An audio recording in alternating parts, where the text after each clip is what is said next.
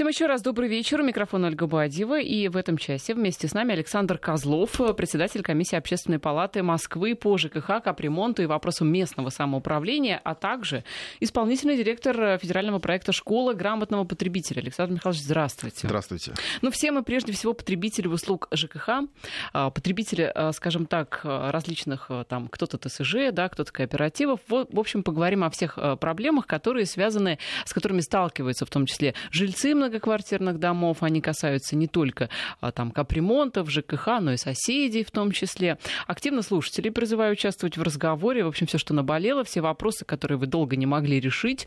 У вас есть уникальная возможность узнать, как их нужно грамотно решать. И если вы долго бьетесь в одну и ту же стену, либо в одну и ту же дверь, дверь соседа, да, может, надо как-то поменять тактику.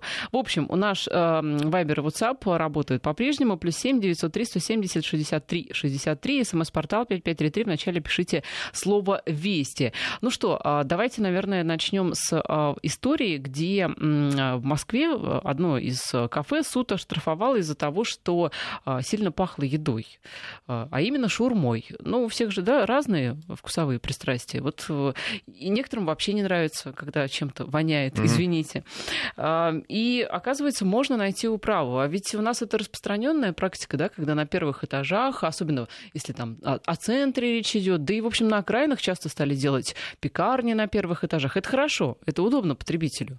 Но, с другой стороны, как вот соблюсти а, баланс, баланс здесь? А, и а, то, что оштрафовали, а, в общем-то, с одной стороны, хорошо, а с другой стороны, а, ну вот, э, да, вот как бы это не ударило по действительно там хорошим каким-то заведениям, которые нужны в а, спальных районах в том числе. Ну, конечно, малое предпринимательство это замечательно, и шаговая доступность э, к кафе, возможно, ресторанчикам, магазинам, пекарням, это все хорошо, но действительно вот должны соблюдаться правила добрососедства фактически, когда а, бизнес, находясь фактически в многоквартирном доме, где проживают жители, а, должны не просто не нарушать их прав, а создавать в том числе и комфортные условия этого а, соседства. Потому что если идет сильный запах, который не просто в подъезде, может быть, чувствуется, а в том числе и по общей системе попадает в квартиру, но это уже уже некомфортное проживание все основания для э, защиты нарушенных прав. И уже как раз э, в том числе и с помощью Роспотребнадзора можно посмотреть, а насколько а, то или иное заведение общепита э, соблюдает нормы, связанные с вытяжкой. Потому что, как правило, в многоквартирном доме, особенно если это помещение, которое изначально было квартирой, а в последующем переоборудовано в нежилое помещение, а, вот не всегда система вентиляции и вытяжки э, спроектировано правильно и обеспечивает вот такое э, комфортное соседство. А вот есть какие-то законы, которые регулируют, условно говоря, а вот уровень шума можно ну, все-таки в, Замерить, в децибелах да, да. Да, померить, угу. а уровень запаха, потому что кому-то пахнет, кому-то нет но всегда есть, э, что называется, золотая середина, есть уполномоченные органы, в том числе вот как раз Роспотребнадзора, которые а, на обращение потребителей вот, тех или иных услуг а, может провести соответствующую проверку, установить факт, а в том числе и привлечь специализированную организацию для проверки вот э, конкретных фактов. Конечно, все субъективно, но есть э, вот эти вот пороговые значения, которые смогут действительно подтвердить экспертным уже заключением является ли а, то или иное а, там, запах, что называется, нормативным. Но, скорее всего, вот в конкретном случае речь шла о нарушениях, связанных вообще с отсутствием системы вытяжки. Ну Наверное, да, там не мерили, вот конечно, сам запах. Специалисты а вот, да. выехали на место и увидели, что гриль вот для кур, который, там вообще вытяжки не было. Соответственно, весь запах, он куда-то распространялся. Через общую систему да. Да, вентиляции дома, то есть попадал фактически в квартиру. Это, естественно, прямое нарушение. Ну, а вот э, что касается других заведений, которые на первых этажах располагаются, например, э, могут быть э, магазинчики, в том числе алкогольные.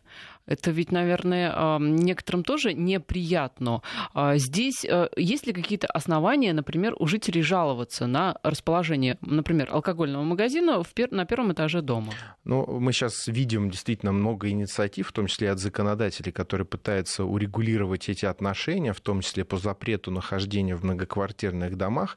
Если мы вот в любом городе фактически посмотрим в спальных районах, что у нас находится на первых этажах, это вот те самые алкогольные магазины, магазины, их в таком количестве, что а, просто это вот, ну, некий такой э, нерегулируемый рынок. Наверное, есть спрос, но другое дело, что если на каждом углу тут пенный магазин, тут еще какой-то... А, здесь это пенный вызов... рай, там вызов... пенное изобилие. Да, это, да. здесь уже, особенно в названиях, очень много э, всевозможных зазывающих да, смыслов. А поэтому пока это действительно вот э, сильно не регулируется, и есть ограничения по работе, естественно, и продаже алкогольной продукции, э, которые урегулированы законом, но вот э, в части запрета на продажу и размещение таких магазинов в многоквартирных домах, к сожалению, пока нет. А есть ли вообще какие-то а, правила, что нельзя размещать на первых этажах жилых домов? Ну, действительно, все, что связано с безопасностью, то есть невозможно, например, да, там продавать э, э, то, то же самое оборудование, которое может вызвать э, пожар, либо взрыв, взрывоопасные вещества, химические вещества. То есть и в том числе при переводе из жилое и нежилое помещение, в том числе вот такое целевое назначение и согласие собственников, если речь идет там, об использовании общего имущества, например, там, да, хотят сделать отдельный вход и используют часть э, фасада, то собственники сейчас ну, практически в 99% случаях не дают это согласие, потому что ну, многие устали от такого вот соседства и с неопределенным окончанием. То есть сейчас это магазин, а завтра это может быть какое-то увеселительное заведение. Я вот подумала, что с одной стороны жал, э, жалко, что не спрашивают жителей. Вот, например, э, я живу в новом микрорайоне, и там очень много разнообразных как раз на первых этажах магазинчиков, но знаете, вот ощущение, что есть все, кроме того, что нужно. То есть есть вот те самые пивные раи изобилие, а, есть какие-то непонятные, вот что-то вроде там чебуречных, а, но нет действительно каких-то вот нужных вещей. Например, там э, ремонт э, обуви и одежды, он один на весь микрорайон, угу. хотя можно было бы почаще. Да. Какие-то хозяйственные магазины тоже как бы мало. А те же, например, ветеринарные, я не про аптеку, а клиники, клиники да, да. вообще их нет, э, как-то приходится с аптеками, тоже как бы а, не очень э, ну, простая ситуация я вот подумала о том, что неплохо было бы, если бы спрашивали жителей, но с другой стороны, ведь бизнес есть бизнес, да? Ну, действительно, это такая свободная конкуренция, если есть э, фактически такое широкое предложение, значит, есть и спрос. А, но в то же время сейчас мы видим, что э, некоторые застройщики, э, проектируя микрорайоны, в том числе не просто сдают в последующий многоквартирный дом, но и стараются подумать о том, что будет на первых этажах. И вот это планируют Э, и соседские центры, и размещение аптек, э, предлагая, думая о последующем, э, как будут проживать жители, купившие там квартиру. То есть такой подход грамотных девелоперов, это, наверное, тоже очень интересная, там, правильная инициатива. А что касается каких-то а, социальных вещей, или их сейчас нет практически, например, детские клубы, они же частные, да, в основном все. То есть это тоже, получается, вопросы к бизнесу. Вопросы к бизнесу. Есть ли желание заходить в эти спальные угу. микрорайоны, районы и э, что, что они предложат. Видимо, окупаемость вот историй, связанных с пенными такими магазинами, она выгоднее, нежели расположение какого-то частного детского сада. Ну, конечно, выгоднее там понатыкать пивных магазинов, потому что э, и спрос выше, и, в общем-то, э, проще как-то это все ну, привычнее ну, для некоторых. Самое главное, жители должны здесь э, такую инициативу проявлять. И мы видим, когда есть такое э, организованное сообщество жителей, например, создается территориальное общественное самоуправление, комитет э, территориального общественного самоуправления, либо такой совет микрорайона, и фактически с местными и депутатами, и с местными застройщиками идет планирование изучения территории, обсуждение того, что хочется видеть на территории, вот тогда вот в таком диалоге э, рождаются хорошие инициативы, и появляются и правильные заведения, и вот мелкие такие бытовые услуги в многоквартирных домах. То есть здесь надо такой диалог вести. И вот хорошая инициатива, которая э, у нас уже в стране несколько лет, э, например, отмечается Международный день соседей. В этом году это последняя пятница мая, и это не просто праздник для соседей, когда... То есть вы должны поздравить соседа да, в этот да, день, 25, помириться 25 с ним. 25 мая, по крайней мере, знаете, познакомиться. Познакомиться, да, это, это тоже важно. такой очень правильный шаг, когда мы вот на протяжении нескольких лет живем, даже не знаю, кто нас на лестничной клетке. Но еще это хороший шаг э, для того, чтобы подружиться с мелким бизнесом, который есть в нашем многоквартирном доме. Очень много практик, когда э, вот именно в этот день, э, договорившись, там, организуют такое праздничное мероприятие, там, пекарня для всех соседей э, готовят э, там бесплатный такой пирог, угощают друг друга. Поэтому вот таким, э, наверное, правильным технологиям добрососедства тоже надо пользоваться. Дмитрий вот нам пишет, конечно, таких магазинов мало, аренда дорогая, доход низкий. Но насчет аренды, кстати, вот что касается спальных районов, там же не такая огромная аренда на самом деле.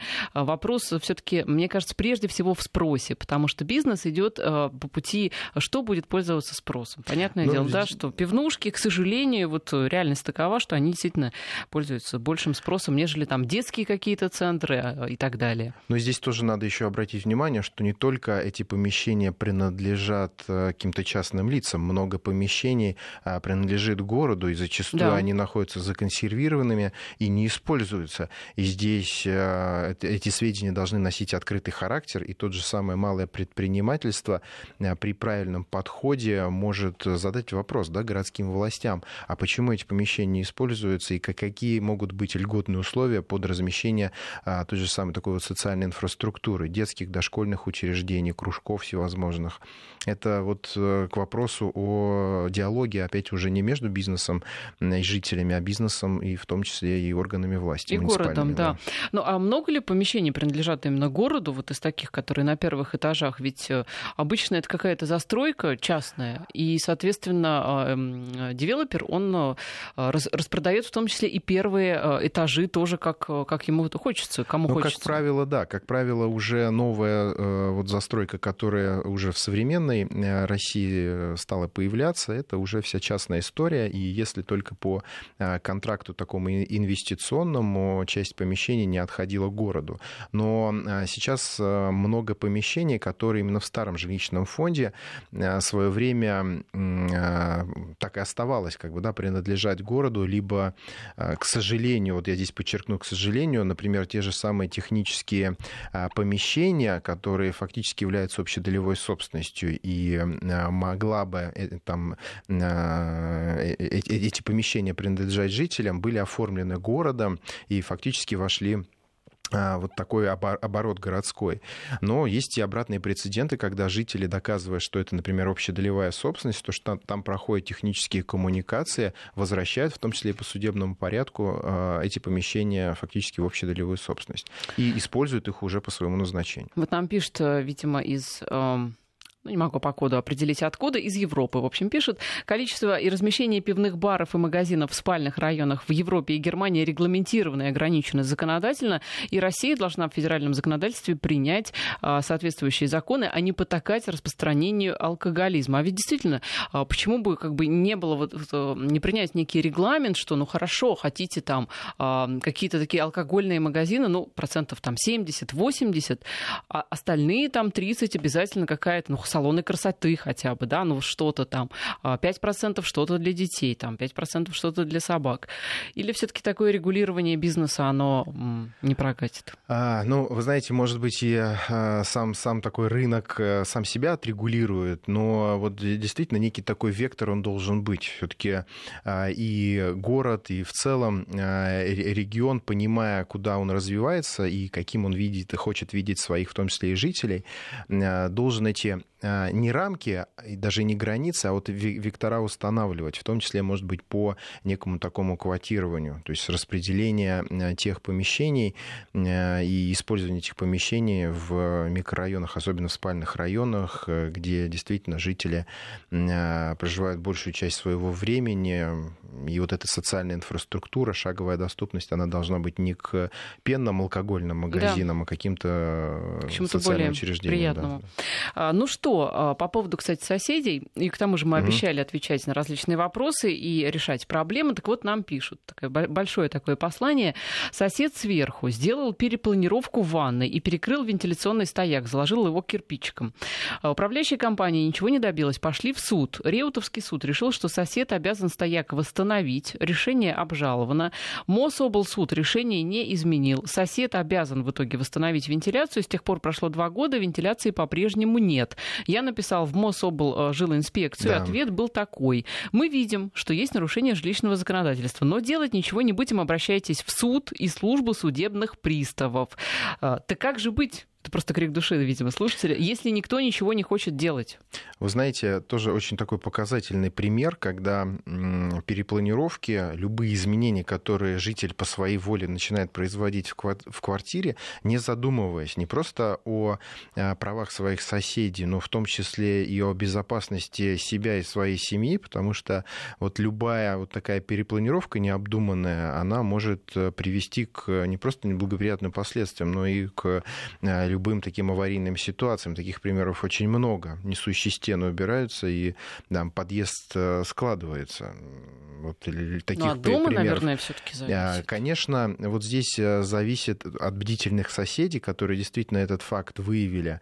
А, сейчас у нас уполномоченным органом в каждом субъекте является государственная жилищная инспекция, которая действительно вправе а, проводить эти проверки, устанавливать факты, инициировать, э, в том числе в судебном порядке, приведение приведение в первоначальное такое состояние, что и было сделано. То есть мы видим процедуру, которая сейчас была описана первый суд первой инстанции, суд второй инстанции и исполнительное производство. Вот здесь, э, судя по всему, произошел сбой э, в части исполнительного производства со стороны э, службы судебных приставов. А исполнительное производство кто представляет? Судебные приставы? Да, в том числе с уполномоченной управляющей организацией в многоквартирном доме. А Мособлжилинспекция, она к каким организациям относится? Она является органом государственного жилищного надзора и... Контролеры, да? Контролеры. Ну и они, конечно же, не должны здесь тоже самоустраняться, потому что есть уже решение, которое вступило в законную силу и которое не исполняется. Здесь важно, чтобы от э, той, ну, фактически жалобы, обращения, которое, от сигнала, который был подан, дело было доведено до конца. То есть все-таки э, восстановили систему вентиляции э, через силами судебных приставов, управляющей организации при бдительном контроле органов государственного жилищного надзора. Так все-таки кому идти-то вот? А сейчас конечное вот исполнительное производство. То есть это судебные приставы, которых нужно, что называется, немножко взбодрить для а того, чтобы было доведено до конца управляющая организация, как наш уполномоченный, да, управляющая компания, как наш уполномоченный в доме много... Э, орган, должна держать эту ситуацию на контроле. Если уже в течение двух лет ничего не происходит, это повод для беспокойства. То есть житель должен указывать своей управляющей организации, что это ненормально, что система, которая э, фактически является общедомовым таким имуществом, сейчас находится в нерабочем состоянии. И это должно стать в хорошем смысле головной болью управляющей организации. То есть теперь надо пройти, пойти а, в управляющую компанию, показать решение двух судов, да, и сказать, что вот, дорогие, вы теперь должны... Они должны не то, что э, вот не быть в курсе. Я уверен, что они должны были быть участниками этого процесса, как третьи лица, э, в курсе быть этого процесса и знать, и контролировать эту ситуацию. Но то, что это уже в течение двух лет, это точно ненормально. Сейчас обсуждается, и это, наверное, правильная инициатива, э, чтобы вот в таких случаях во эм, предоставлять э, фактически такой доступ в жилые помещения в упрощенном порядке. А, мы видим примеры... Доступ кому? Доступ уполномоченным органам, той же самой жилищной инспекции. Так. То есть если есть сигнал что убрали а, несущую стену, но не надо ждать там года-полутора а, для того, чтобы через суд фактически да, там, войти в эту квартиру. То есть нужны упрощенные механизмы, которые позволят обезопасить всех жильцов многоквартирного дома от таких нерадивых соседей, которые не задумываются, сносят все, что хотят, делают э, переустройство. Или самая такая, знаете, тоже распространенная история, когда а, убирают балкон, сносят стену, выносят систему отопления, делают вот из я нее об этом вас как раз и хотела спросить. полы. И это Да. же просто парадоксальная ситуация, когда жильцы, э, соседи же фактически начинают замерзать от того, что система э, циркуляции отопления была разбалансирована, и кто-то кому-то жарко становится этому соседу, который все сделал, а кому-то холодно, потому что тепло не доходит. То есть, если мой сосед сверху либо снизу, неважно, а, вот у меня, опять же, в моем да, а, районе это распространенная история, когда просто убирают стену между балконом и комнатой, дабы комната была больше, и, соответственно, ну, видимо, чтобы это все отапливалось, потому что батареи же обычно на стене, Мгм. ее выносят где-то вот в район балкона. И а, получается, если у меня такое сверху либо снизу, то Сразу мне повод обращаться в жилищную инспекцию. Ой, вы знаете, сколько таких квартир, и, видимо, никто не обращается. А, Вот ощущение, что, наоборот, владельцы вот этих квартир э, со снесенными стенами скоро пойдут и убедят э, жилищную инспекцию, что так правильно, так нужно. Ну, до первой беды, потому что если э, вот э, такое фактически попустительство, не просто мы как собственники, которые делаем что-то в своей квартире, можно делать там в своем частном доме все что угодно. То есть как угодно перепланировать э, под свою ответственность и на свой страх. Но когда речь идет о многоквартирном доме, то все возможные перепланировки должны быть согласованы с уполномоченными организациями. И это правильно. Делать э, так, что сначала мы сейчас все перепланируем, а потом пойдем в суд или кого-то постараемся переубедить, это не норма. И вот э, много случаев, когда действительно там дом фактически идет там, трещинами по швам и признается там, аварийным. Вот То кто есть за это будет отвечать? сказать, да? что если, допустим, я пойду в Мосжилинспекцию и скажу, что у меня сосед снес стену, то Мосжилинспекция отреагирует Да. просто на мои слова. не просто на слова, а на обращение. Ну, заявление да, там на напишу. заявление будет проведена соответствующая проверка, установлен факт Так э, они не пустят инспекторов, и все. Это в том числе возможно сделать и в, в ходе об- обхода управляющей организации. Мы вот, например, не задумываемся, но у нас управляющая организация, если мы откроем договор управления, а, в том числе обязана фактически, это а, обязанность компании, а, делать соответствующие обходы и осмотры общего имущества. А у нас в квартире есть и стояки, у нас есть и там запорная арматура, и это в том числе такая вот прямая обязанность э, управляющей организации. А есть право компании а, снимать и э, контрольные показания приборов учета. И в ходе этих осмотров вот факты незаконных перепланировок управляющая компания обязана выявлять. Не просто вот закрывать глаза, а составлять соответствующие акты э, и э, вот э, запускать процедуру приведения в первоначальное состояние этого жилого помещения, если такая перепланировка не узаконена. Ваши слова, да, как говорится, Богу бы в уши.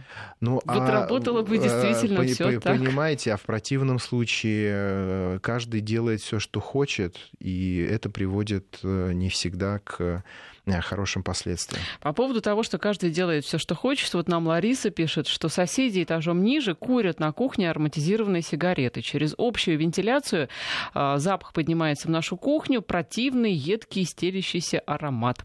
На просьбу не курить соседи не реагируют, приходится открывать балконную дверь и летом, и зимой. А, существует ли решение проблемы? Ну, конечно... Это, кстати, очень ведь э, распространенная рас- проблема. Распространенная, если сейчас э, в э, местах общего пользования в подъездах э, курение запрещено, и есть э, факты привлечения к административной ответственности, то же самое фотофиксация, видеофиксация, то здесь уже соседи все-таки боятся да, выходить и курить, то в собственной квартире доказать факт без вот такого просто воздействия соседского, по-хорошему поговорить и сказать, что вот, э, а не курите, пожалуйста, наверное, будет очень сложно. Ну, к участковому можно обратиться для такой профилактической беседы. Так. Но в противном случае э, по- понудить э, в судебном порядке, ну, наверное, это не всегда такой рабочий способ воздействия на соседей. Так что же де- что же- договориться, что же делать-то? Договориться со своими соседями, а, постараться понять, вот почему они не хотят вас слышать, и все-таки не порекомендовать очень им поняла, курить как- на балконе. Я не очень пока поняла, как можно договориться, если по-хорошему не хотят, может быть, рычаги какие-то есть, но давайте об этом после новостей. Интервью.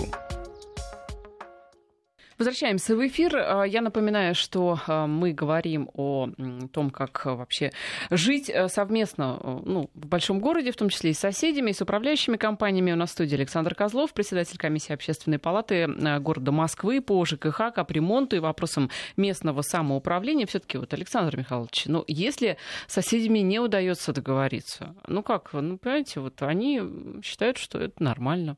Они в своей квартире, на своей территории, они задают логичный вопрос, а где нам еще курить? Ведь э, как-то э, на лестничной клетке нельзя, э, на остановках общественного транспорта нельзя. Ну что же нам теперь? Выходить каждый раз там на улицу? Вот мы дома и курим.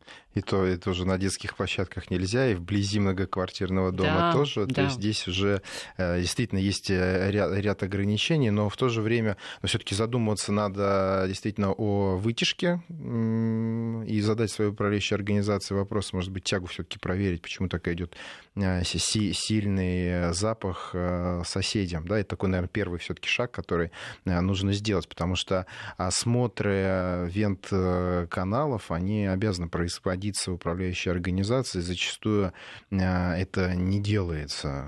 Либо сами жители просто не пускают э, специалистов для того, чтобы проверили тягу в квартирах. Но если вот на такие уговоры, разговоры и попытку добрососедские эти отношения установить, чтобы не курили на кухне и запах не поступал в вышерасположенную квартиру, ну, здесь уже давайте попробуем прибегнуть еще к помощи уполномоченных участковых э, полиции. Они все-таки за последнее время действительно стали такими, ну, регуляторами правоотношений внутри многоквартирного дома. То есть реагируют на сигналы, и вот эти профилактические беседы, они работают. Может быть, это тоже вот э, является возрождением этого института уполномоченных э, участковых э, полиции, и вот в таком уже новом они качестве могут по-хорошему воздействовать на наших таких ну, соседей. Вы же дружить с соседями предлагаете. А, а как лучше. дружить-то, когда тут человек в форме приходит, вы сразу врагом станете вашего соседа? Ну, а, вот, а здесь тогда давайте попробуем этот шаг сделать 25 мая, отметив Международный день соседей. То есть, в подарок э, вызовем э, участкового, а да, лучше соседа. пригласим просто на это такое добрососедское мероприятие. Очень хорошо. Вот просто если посмотреть на эти практики в многих э, городах, просто от Калининграда до Владивостока, Востока. А, эта акция поддерживается, и жители выходят во дворы, э, накрывают столы, угощают друг друга своей выпечкой. Это очень хорошая такая добрососедская традиция. У меня соседи, э, это наш э, слушатель с чувством угу. юмора пишет, у меня соседи сильно жарят курицу, идет запах ко мне, и я хочу есть, могу ли я взыскать с них окорочок и моральный ущерб э, в виде чего-нибудь выпить? Ну, я думаю, Константин, если у вас такие хорошие отношения с соседями, то можете. Все, что да, угодно. да, или рецептом поделиться, чтобы да, такую же вкусную курицу приготовить. Вот по поводу вентиляции, курения, нам пишут, что надо ремонтировать вентиляцию, она явно не работает, да. потому что она должна вытягивать из квартиры все это.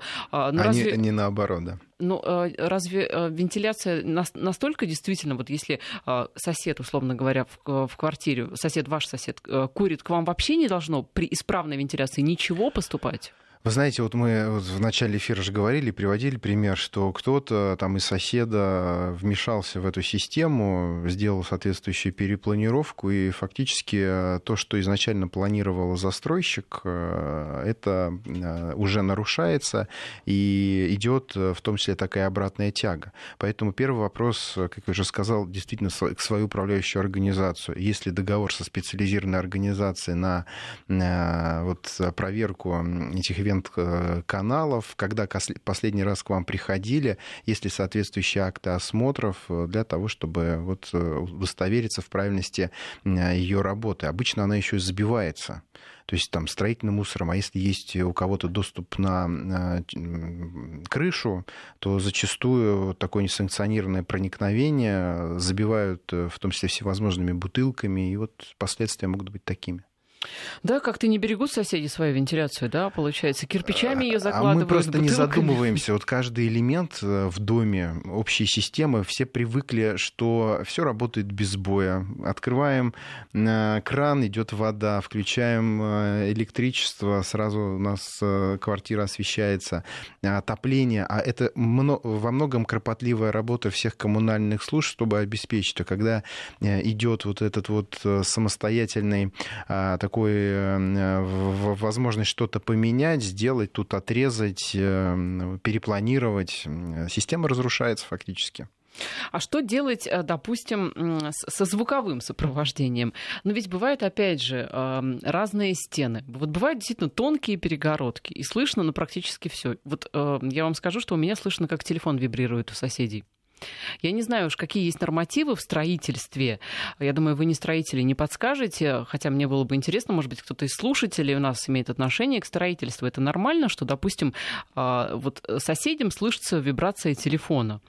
А, мне кажется, все таки нет. Но а, к управляющей компании здесь ну, бесполезно это да, идти. это не, не вопрос управляющей да, организации. Абсолютно, да. она здесь уже ничего не, не может сделать. Но все таки есть такие звуки, которые все таки в состоянии регулировать. Понятное дело, что я не могу соседей попросить не пользоваться пользоваться мобильным телефоном, да, это, конечно же, бред.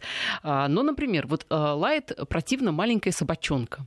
Вот лает и лает и лает.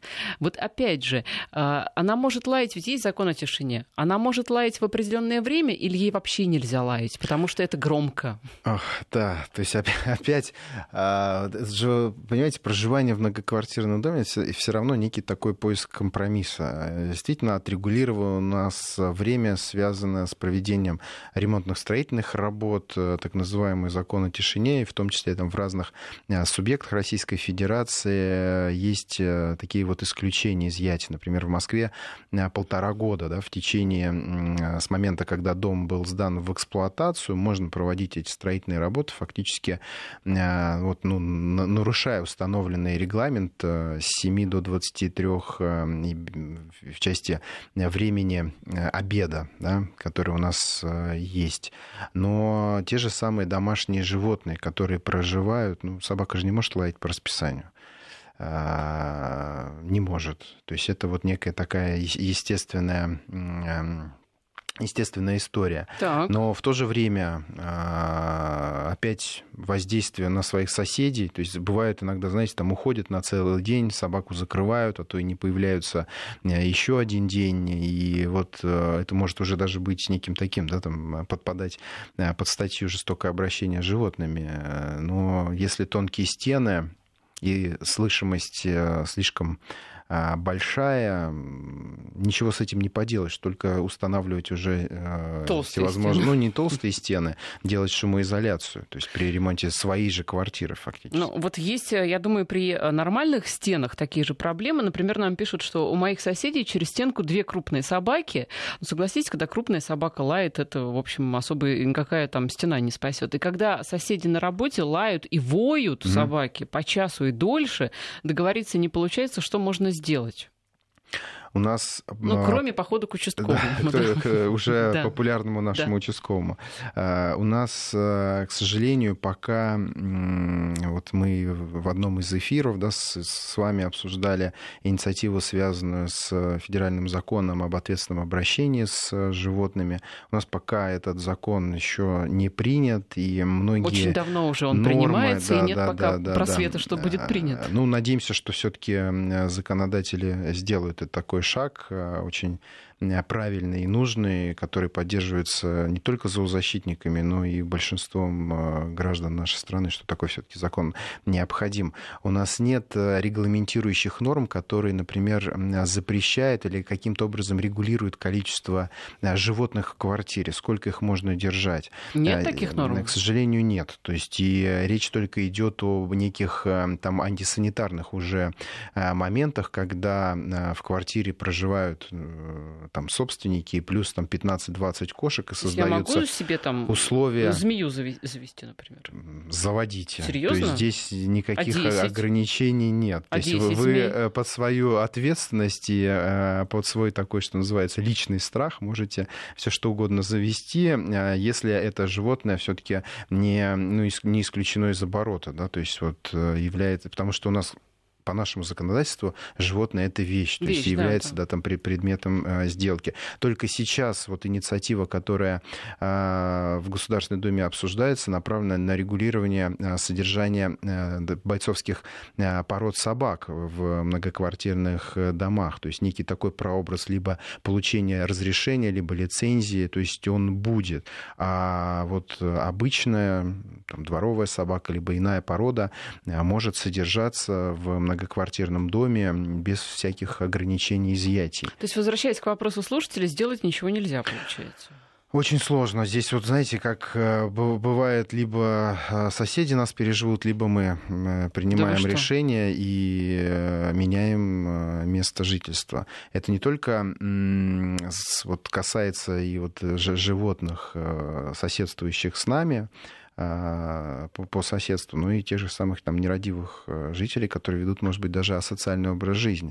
То есть вот что Недалеко сделаешь... Недалеко ушли от животных. Да, да что же. сделаешь, если они постоянно шумят, опять участковый, да, а вот э, лишить права проживания а, вот, данных э, граждан бывает порой очень сложно. Если это не социальное жилье, там более простые механизмы, связанные фактически с выселением, расторжением договора найма и выселением при вот таком поведении поведении, антисанитарном поведении. А если собственник то вот здесь механизмы защиты а, собственности, они фактически выше, нежели комфорты проживания а, соседей, которые э, вынуждены мириться с этими.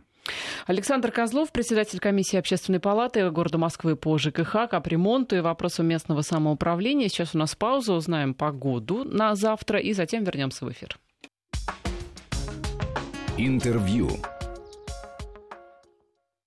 Возвращаемся в эфир. Я напоминаю, что а, у нас а, в студии а, Александр Козлов, председатель комиссии общественной палаты по ЖКХ капремонту и вопросам местного самоуправления. Так вот, кстати, наши слушатели, Антон нам пишет, например, из Петербурга надо отдельные дома строить для собаководов, отдельные для курильщиков, отдельные для некурящих без животных. Весело было бы посмотреть на дом, где все курят. Тогда они поймут.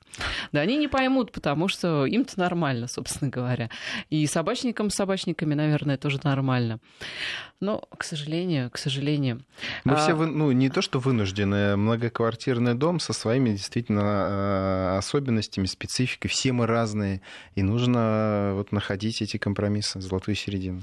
Ну вот вопрос, мне кажется, где сложно найти компромисс, по крайней мере, с, э, с компанией-застройщиком, которая сдает вам дома с э, такой инфраструктурой, где нет парковок. Вернее, они есть, но их очень мало. И в итоге э, все паркуются либо друг на друга на, на головах практически, да, либо, если есть возможность, залезают там на газоны, на тротуары, ну вот кто куда абсолютно. Ну что сразу уже является нарушением, да, то есть и да. привлечением к административной ответственности. Но иногда это люди, вернее, часто это люди делают не от злого умысла, а от безысходности, просто от отчаяния, конечно, я понимаю, что надо там припарковать за 15 минут и 15 минут прогуляться, раз у тебя есть машина, да, не надо загораживать там пешеходный переход, но люди все-таки это делают э, часто из-за отчаяния. Так вот, а если вот уже такая ситуация сложилась, очень мало парковочных мест, изменить ничего нельзя, дом построен, дом сдан, соответственно, квартиру вы там купили, и э, что могут сделать жители? Ну, давайте начнем, может быть, даже сначала. Одно дело, когда действительно существующая застройка, советская застройка, которая изначально не была рассчитана на такое количество а, автомобилей, эту ситуацию понять можно. А, сейчас жители в этих случаях имеют возможность, например, установить шлагбаум, если позволяет территория, что называется так вот, изолироваться и не допустить э, посторонних Э, там, посторонние машины на свою территорию. А когда мы э, начинаем задумываться о приобретении жилья уже э, вот, в современных условиях, то, конечно же, застройщик, который предлагает то или иное решение, должен подумать, и не просто подумать, а в соответствии еще и с требованиями по количеству парковочных мест при сдаче многоквартирного дома и расчета количества квартир, должен позаботиться об, этих, э, об этом парковочном пространстве. А но... есть, кстати, нормативы какие-то? Нормативы у строителей действительно есть, но зачастую в последующем уже а, многие застройщики отклоняются от этих э, нормативов, и в итоге получается огромная свечка, а в округе а, маленький такой пятачок под э, там, 10-15 машин. А как вообще можно отклониться от нормативов? Ведь потом же дом принимает госкомиссии и так далее. Понимаете, вот и мы много, в том числе и там в рамках вот проекта «Школа грамотного потребителя» получаем обращения из регионов. То есть если в крупных городах э, э, действительно такое внимательное отношение со стороны в последующем такой госкомиссии, то в некоторых муниципальных образованиях понимаем, как, то есть вот э, почему-то происходят э, вот эти отклонения. И жители, э, может быть, задумываясь при приобретении, больше обращают внимание на там, низкую стоимость, и вот этот выбор делают сначала не задумываясь уже, да, а если социальная инфраструктура, садики, поликлиники, дороги, потому что есть примеры, когда практически невозможно выбраться из этого микрорайона, потому что всего лишь там две полосы, одна в одну, другая в другую другую сторону. И в том числе вот эти парковочные Э, зоны. А есть много примеров же, когда и сами застройщики осознанно делают беспарковочное пространство, э, фактически, да, э, проектируя эти районы для того, чтобы машины не попадали внутрь дворов и тем самым не, задумываясь, а если, например, какая-то парковка многоуровневая в непосредственно какой-то пеш пешей близости, и жители вынуждены оставлять машины на проезжей части, ну и это есть в том числе там и а, действительно в ближайшем Подмосковье. А, вопрос, э, который можно решать самостоятельно собственником, зная о том, что земля является э, общедолевой собственностью, зная ее границы, в том числе на общем собрании, э, поставив это вопрос, спроектировать и определить вот это вот целевое назначение под дополнительное такое вот парковочное пространство. Это в наших силах, это а законом можно, предусмотрено. А где можно узнать границы вот этой общей долевой собственности? Ну, во-первых, опять нашим прямым таким всегда контрагентом является является управляющая организация. К ней обращаясь, мы задаем вопрос э, о, э, в том числе, границах земельного участка. Потому что после застройки земля все равно переходит в общедолевую собственность, и э, эти границы наверняка а, определены, и об этом знает управляющая организация. Если же управляющая организация отклоняется, либо не хочет, игнорирует э, наши обращения, то органы местного самоуправления. То есть границы земельного участка будут известны, об этом сообщат, и тогда уже можно ставить решение э, на общее собрание о дополнительных, например, там, парковочных э, местах. Но это всегда опять будет компромисс с другими соседями, у которых нет машин, которые хотят э, там, больше зеленой зоны. Там, да, и вопрос детских там, детских площадок, да. да, парковочных мест, либо площадка для выгула животных. Надо договариваться. Для этого есть общее собрание. Ну а если нет больше места, вернее, то, что есть, оно уже все использовано, есть ли какие-то вообще возможности? Или... Эм, Отказаться от машины. Да. Вот, наверное, такая возможность Либо пользоваться общественным транспортом да. и тем самым, а, вот, наверное, такая тоже, видите, такая нерегулируемая а, численность и автотранспортных средств на одну семью. Мы же тоже сейчас об этом даже и не думаем, да, там 3-4 машины на каждого члена семьи. Сейчас это свободное, свободные условия по приобретению и продаже. Да, но все-таки, а, что касается а, вот этих вот, э, ну, как вы говорите, да, парковок, э, когда там э, на дорогах оставляют, э, оставляют, да, но опять же, а что делать? Оставляют, и штрафы приходят, и эвакуируют, то есть, ну, вроде бы человек около дома паркуется, а приходит там либо штраф, да, либо приходится машину забирать со штрафстоянки, а, он, а у него выхода нет. Тоже такая ситуация. Вы говорите, что сдают застройщики такие дома, как бы это неправильно, но ведь по факту-то их тоже никто не наказывает. Вот уже там, допустим, год-два функционирует жилой комплекс, вот с такой вот вот инфраструктуры, ну, никакой. И ничего сделать нельзя. Нельзя постфактум этого застройщика наказать или там обязать к чему-то. Почему нет вот, а, вот как бы... Такого вот... для, длящегося контроля. Да, да. да. Mm. Ну вот как бы сдали, забыли, и все. А, застройщик пошел строить новый какой-то комплекс, а жители пошли мучиться с этими парковочными местами. Почему вот нет инспекций каких-то таких? Наверное, риторический вопрос. А, здесь... Но вы же в общественной палате. Можете... Нет, очень, нет, а, опять, если мы смотрим на а, вот московскую историю, то в Москве, то есть в границах Москвы, с этим все хорошо. То есть нет таких историй, когда застройщик отклоняется там, от проекта, обещал построить детский садик, не сделал этого, а в регионах, ну, мы, мы видим, да, вот именно, что такие случаи случаи есть, э, когда э, красиво на картинке mm-hmm. при проекте школа, больница, детские учреждения, а по факту оказывается на месте этих социальных учреждений появляется новый многоквартирный дом. Это, конечно же, опять вопрос даже не просто ответственности самого застройщика, но и вопрос ответственности городских властей, конкретного муниципального образования, которое допускает эти отклонения и, возможно, даже это прокурорская мера прокурорского реагирования, когда, видя, что идет фактически такой обман или введение в заблуждение э, жителей, потому что жители это тоже ориентируются на то рекламное предложение, которое было изначально, которое фактически согласовано и акцептовано э, местными властями. В последующем оказывается, что это далеко не так, и вместо э, вот такой удобной социальной инфраструктуры жители видят перед своими глазами еще вновь появившуюся свечку. И здесь, на мой взгляд, это... И новые автомобили.